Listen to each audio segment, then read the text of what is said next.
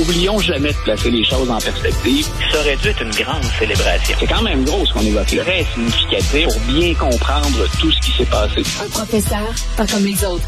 Luc la liberté. Bon vendredi, Luc. Bon vendredi, Alexandre. Et au nom de toute l'équipe, j'ai des souhaits d'anniversaire à te transmettre. Bonne fête, mon cher ami. Ah, T'es bien gentil. Je suis rendu à un âge où j'ai tendance à les oublier ou à, à vivre dans le déni, mais c'est toujours apprécié quand t'as. Bon, ben, si on peut adoucir, si on peut adoucir ça un petit peu, tiens. Euh, on va commencer avec le Donald. Euh, Donald Trump, qui est encore une fois au cœur de l'actualité. Selon ce que rapporte le Washington Post, le FBI cherchait des documents reliés au nucléaire. Écoute, on verra euh, les retombées que, que ça peut avoir, puis la, la, la, entre guillemets, la justice suit son cours. Euh, mais c'est, c'est, il n'y a jamais rien de banal avec Donald Trump. Et chaque fois, ou presque à chaque fois, qu'on a une grosse nouvelle, quelque chose qui est troublant, quelque chose qui est de l'inédit, euh, quand on va au fond des choses, c'est encore plus gros que ce qu'on avait imaginé au départ.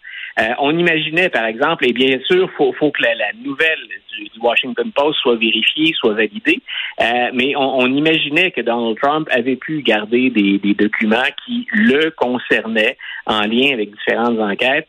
Euh, c'était déjà très grave. Et j'avais souligné plus tôt cette semaine, c'était déjà illégal. Euh, si en plus il a des secrets de la nature de ce qu'a révélé le Washington Post, c'est-à-dire que euh, dans, dans, une résidence qui est absolument pas prévue pour garder des documents top secret, s'il a gardé des choses comme des détails de l'arme nucléaire ou la puissance nucléaire américaine, écoute, on est complètement ailleurs. Et j'ai bien aimé l'attitude de Merrick Garland hier, qui est dans une drôle de position, hein, parce qu'on l'accuse de jouer un jeu partisan, de jouer un jeu politique.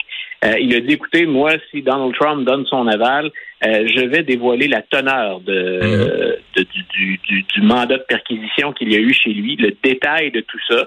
Il y avait lui et Donald Trump qui pouvaient dire euh, on divulgue ou on ne divulgue ouais. pas. Il va donc de l'avant. M. Trump a répondu par une nouvelle bravade lui en disant écoutez, qu'on y aille, mais de toute façon, c'est fait par quelqu'un qui est un complotiste de gauche. C'est une réponse classique à la Trump. Et normalement, c'est aujourd'hui qu'on va. On avait, je pense, jusqu'à midi euh, pour officialiser la démarche ou la divulgation. Donc, on devrait savoir bientôt ce qu'il y avait dans ce fameux mandat de perquisition. Euh, autre détail troublant autour de cette histoire-là, euh, c'est que le, le, ministère de la Justice et le FBI avaient avisé Donald Trump longtemps à l'avance. Et j'avais déjà aussi évoqué qu'on avait, euh, ce qu'on pensait en tout cas au départ, c'est que Donald Trump, quand il quitte la Maison-Blanche, part avec des boîtes de documents, certains classés secrets. Euh, il les avait retournés et on pensait qu'il avait retourné l'ensemble des boîtes de documents. Euh, un président ne part jamais avec ces, ces documents-là. Euh, il avait même pas retourné la totalité des boîtes. Donc, on en avait retourné ah, 15. Ouais. Euh, le FBI en a repris 12 autres.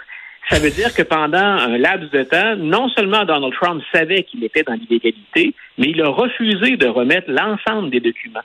Donc, plus on en apprend, plus ça confirme ce qu'on a toujours dit, que Donald Trump a un mépris pour les institutions, pour la transparence euh, qui, qui, qui est flagrant. Alors, entre ce qu'on appelle le spin politique des républicains, de Fox News et de Donald Trump, et les faits, eh bien, comme toujours, il y a un monde de différence.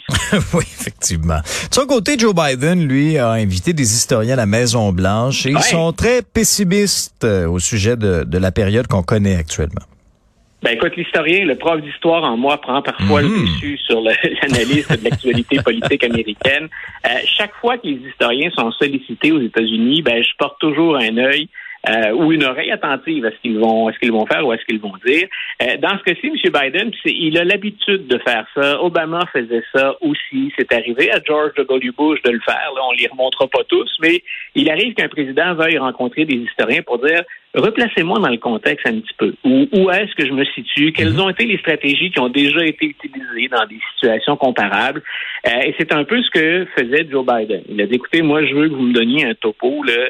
Je veux savoir un peu où on s'en va, mais pour savoir où on va, j'ai besoin de savoir d'où on vient et comment on s'est comporté. Et à l'échelle de l'histoire américaine, comment la période actuelle se situe-t-elle? Et euh, c'était tous des, des, des, sommités, des historiens très, très reconnus, crédibles, puis des spécialistes de différentes périodes de l'histoire américaine. Et ils ont dit à M. Biden, jamais depuis la période qui précédait, l'année qui a précédé la guerre civile aux États-Unis, la guerre de sécession, Donc, on est en 1859-1860. Il dit jamais le pays n'a été aussi proche que ça de l'éclatement. Donc, c'est un portrait. Je ne pense pas que Joe Biden s'attendait à quelque chose d'aussi sombre ou d'aussi dur, mais c'est une des choses que je répète depuis longtemps. Et ce que craignent les historiens, c'est un, tout le monde a constaté, on le répète régulièrement quand on observe l'actualité américaine. Mm-hmm. Il y a des positions qui sont très, très éclatées. Il y a une polarisation qui est très forte. Il y a un grand mécontentement. Puis c'est vrai à gauche, c'est vrai à droite. Et il semble y avoir peu de points de, ralliement pour les différentes factions ou mouvements idéologiques aux États-Unis. Mais ce que craignent les historiens plus que tout, c'est ce à quoi on assiste. C'est ce qui s'est manifesté le 6 janvier 2021, mais c'est ce qui s'est manifesté encore récemment, quand un homme armé a tenté de rentrer dans les bureaux du FBI à, Cincinnati. D'ailleurs, il a été euh, abattu. Euh, ce qu'on craint, c'est la dérive autoritaire, puis le recours à la violence. Euh, les historiens disent c'est notre grande inquiétude. Pour des Américains, une dérive autoritaire, ça semble maintenant acceptable. C'est une voie qu'on pourrait emprunter ou qu'on a déjà empruntée. Et ça, ça les fait trembler. Donc, les historiens, on n'est jamais, hein, on n'a pas de boule de cristal, on prédit jamais l'avenir, euh, mais j'ai trouvé intéressante cette réflexion-là, puis ça démontre bien tout le sérieux qu'on doit accorder à ce qui se passe autour de Trump, mais plus profond que ça encore au sein de la société américaine. Ouais. Et Luc, t'es pas juste euh, spécialiste de la politique américaine, historien, t'es es, aussi critique euh, de séries télé. tu, vas nous faire une suggestion avant de te laisser pour la fin de semaine. Toujours sur, euh, toujours sur fond historique. Oui, oui, oui, et là, je vais, et là, je, vais trahir mon âge encore une fois aujourd'hui, mais c'est bien, c'est pour mon anniversaire. Oui, as le droit. Euh, je me souviens d'avoir vu euh, le film A League of Their Own. Euh, peut-être que nos auditeurs se souviennent que pendant la Deuxième Guerre mondiale, quand beaucoup de joueurs professionnels partent au front parce qu'ils doivent contribuer à l'effort militaire, on va mettre sur pied puis accorder beaucoup d'importance aux ligues de baseball féminines professionnelles.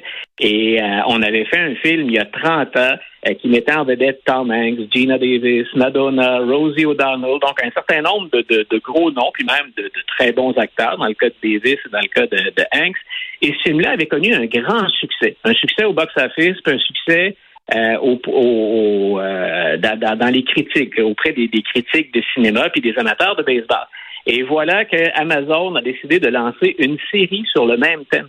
Donc, et euh, ah. j'en ai vu déjà quelques épisodes et je voulais, euh, pour les, les, euh, les, auditeurs qui sont des amateurs de baseball, jeter un coup d'œil là-dessus. C'est différent du film, mais j'ai envie de vous dire, c'est pratiquement aussi intéressant, puis historiquement, il y a une part de fiction, bien entendu, mais historiquement, drôlement bien intéressant aussi. Donc, c'est bien ficelé. Alors, c'est un clin d'œil pour les, nos, nos, auditeurs plus passionnés de cinéma ou plus âgés. Euh, c'est pas la même chose que League of Their Own, le film, mais 30 ans plus tard, donc, on nous donne, euh, on nous donne une série télévisée sur le sujet.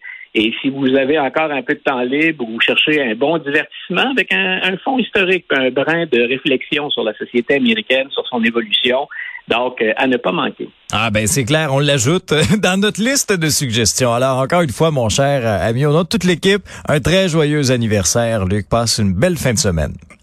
Merci beaucoup. Bonne fin de semaine à toi et à toute l'équipe aussi. Un grand merci.